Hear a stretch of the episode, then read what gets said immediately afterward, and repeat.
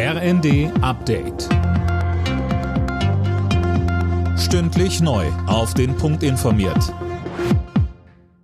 Ich bin Tom Husse. Guten Morgen. Es wäre seine erste Auslandsreise seit Beginn des russischen Angriffskriegs. Der ukrainische Präsident Zelensky wird heute in Washington erwartet. Das berichten US-Medien. Geplant sei ein Treffen mit US-Präsident Biden. Auch ein Besuch im Kapitol stehe auf dem Programm. Die USA sind in dem Krieg der wichtigste Unterstützer der Ukraine und liefern zahlreiche Waffen an das Land. Elon Musk will als Twitter-Chef zurücktreten, allerdings erst, wenn er einen Nachfolger gefunden hat. Das hat der Milliardär angekündigt und damit auf seine jüngste Online-Umfrage reagiert. Bei der Abstimmung hatten sich 57,5 Prozent der Twitter-Nutzer dafür ausgesprochen, dass Musk abtreten soll. Lob von den Kassenärzten für die Pläne von Gesundheitsminister Lauterbach, die Preisregeln für dringend benötigte Kindermedikamente zu lockern.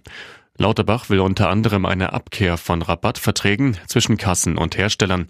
Er sagte, die kurzfristige Wirkung bei den Kindern wird unmittelbar eintreffen, weil wir haben derzeit noch Belieferbarkeit in anderen europäischen Ländern. Erhöhen wir dort die Preise, wird ein größerer Teil der Liefermenge auch nach Deutschland kommen. Der Spitzenverband der gesetzlichen Krankenkassen ist nicht zufrieden, spricht von kurzfristigen Weihnachtsgeschenken für die Pharmafirmen und fordert einen Medikamentengipfel mit allen Beteiligten. Die britische Zentralbank hat die ersten Banknoten mit dem Porträt von König Charles vorgestellt. Die Geldscheine sollen in anderthalb Jahren in Umlauf kommen.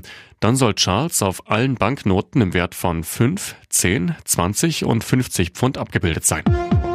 Alle Nachrichten auf rnd.de